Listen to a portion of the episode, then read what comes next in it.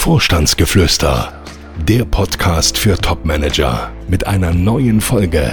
Hallo und herzlich willkommen zu einer neuen Folge unseres Vorstandsgeflüsters. Ja, schön, dass Sie wieder mit dabei sind. Wie reagiert man richtig, wenn der Headhunter Personalberater anruft oder über die sozialen Medien Kontakt aufnimmt? Das ist unser Thema heute und das dürfte ja ein Thema sein, das doch viele interessiert. Denn ich vermute mal, dass wohl jede Führungskraft früher oder später mal vom Headhunter kontaktiert wird. Es sei denn natürlich, man ist selbstständig bzw. hat sein eigenes Unternehmen, so wie du. da irrst du dich. Also selbst ich werde immer mal wieder von sogenannten Personalberatern Personalberatern kontaktiert. Wieso das denn?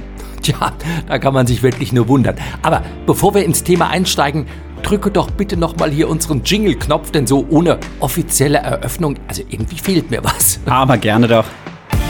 Er ist Coach, erfolgreicher Autor und seit mehr als 20 Jahren berät er Topmanager. Jetzt gibt Dr. Detambell im Gespräch mit Konstantin Müller Einblick in Themen und Trends auf Führungsebene. Sie hören Vorstandsgeflüster so, jetzt aber doch mal zurück zu dem, was du eben gesagt hast. Vermuten die Personalberater, die dich kontaktieren, dass du dein Unternehmen verkaufen willst oder die Nase voll hast von der Selbstständigkeit oder warum sprechen die dich an? Also die Sache lässt sich, glaube ich, sehr leicht erklären.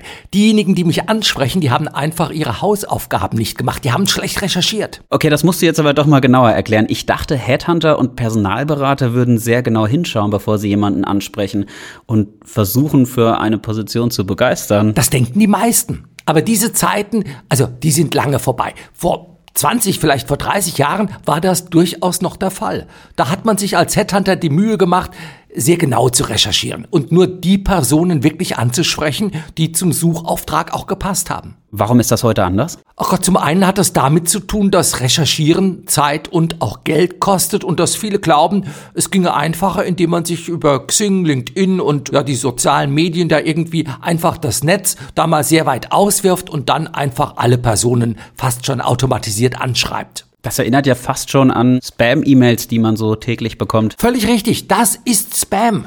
Das Internet und die sozialen Medien machen es scheinbar so einfach, an die passenden Kandidaten zu kommen, dass man die einfach zumüllt. Und wie war das früher, als es noch kein Internet oder die sozialen Medien gab? Man musste sich mit einem Vorwand ins Unternehmen hineintelefonieren. Also, da rief man dann an und klar, die Dame am Empfang hat einen schon mal gleich abbügeln wollen und dann kam man und hat gesagt, ja, wer ist denn in Ihrem Hause zuständig bei dem und dem Thema, weil ich äh, arbeite gerade an der Forschungsarbeit für die Wissenschaft oder ich schreibe gerade ein Buch oder also man hat sich so eine eine Story einfach ausgedacht, um dann zu der Zielperson, mit der man da reden wollte, ja in Kontakt zu kommen. Das war früher mühsam, denn man musste ja, man musste einfach sehr genau wissen, wonach man sucht und wo man auch die passenden Kandidaten findet. Ja, muss man das denn heute nicht mehr wissen? Eigentlich schon.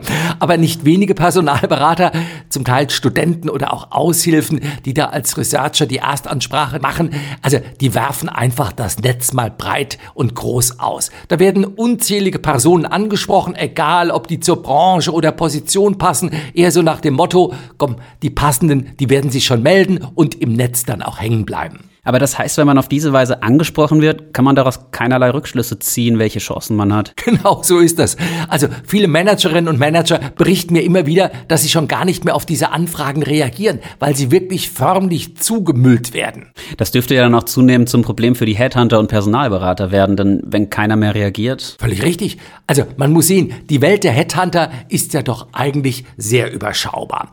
Da gibt es ein paar wenige renommierte Unternehmen, also Egon Zehnder nenne ich mal, Stanton Chase, Mercury Urwahl und so weiter. Also die wissen nach wie vor, was sie tun und da geht's auch meist um die Besetzung von echten Top-Positionen.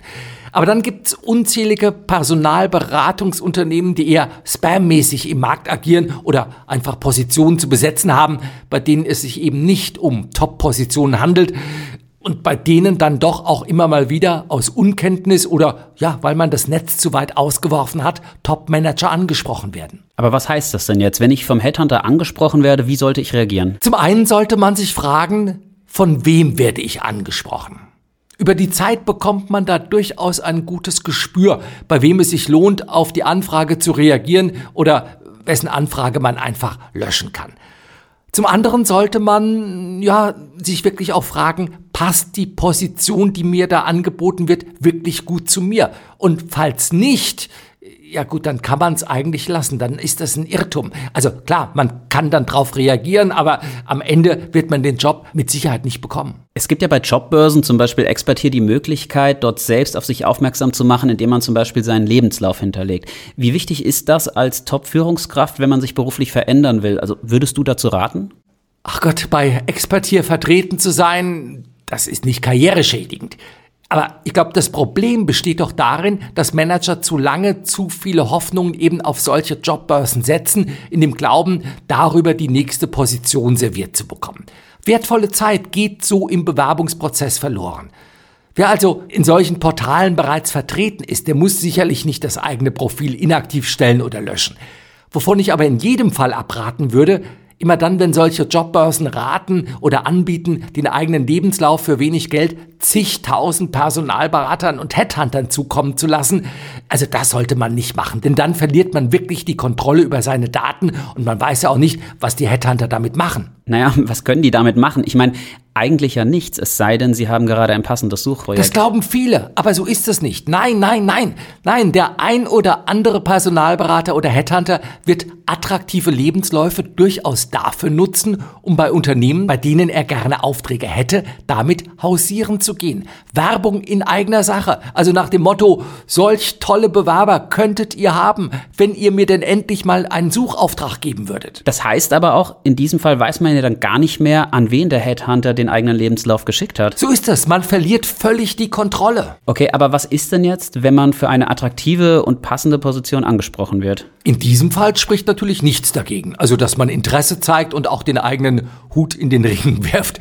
Aber bevor man jetzt seine Unterlagen versendet, sollte man zunächst telefonisch mit dem Berater Kontakt aufnehmen, denn es gibt wirklich keinen besseren Weg, sich von den Hunderten von Mitbewerbern abzuheben.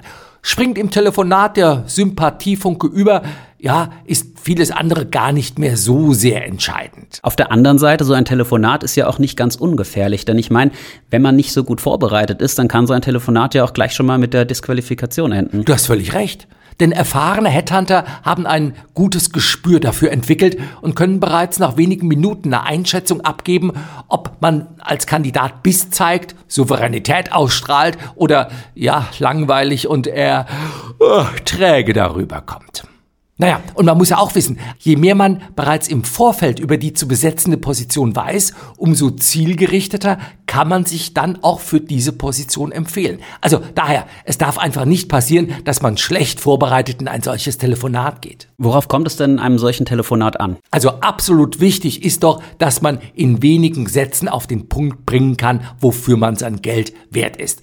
Also so ein Erstkontakt-Telefonat wenn das so in einem Geplauder da verläuft und man schmückt sich mit den typischen Adjektiven, dass man agil und transformatorisch digital gut aufgestellt ist und loyal und zielorientiert. Also äh, das ist einfach nur schrecklich. Das will wirklich niemand hören. Nein, man muss klar rüberbringen können, wofür bin ich mein Geld wert? Denn eines muss man ja auch bedenken. Der Headhunter, der muss das ja nachher auch klar rüberbringen. Der Headhunter muss einen ja beim Kunden, also beim suchenden Unternehmen, auch verkaufen am Ende. Gibt es sonst noch etwas, worauf man achten sollte, beziehungsweise wie man sich auf ein solches Telefonat vorbereiten sollte? Man sollte immer damit rechnen, dass man die Gelegenheit auch bekommt, eigene Fragen zu stellen. Und an der Qualität der Fragen erkennen geschulte Interviewer die Qualität eines Kandidaten.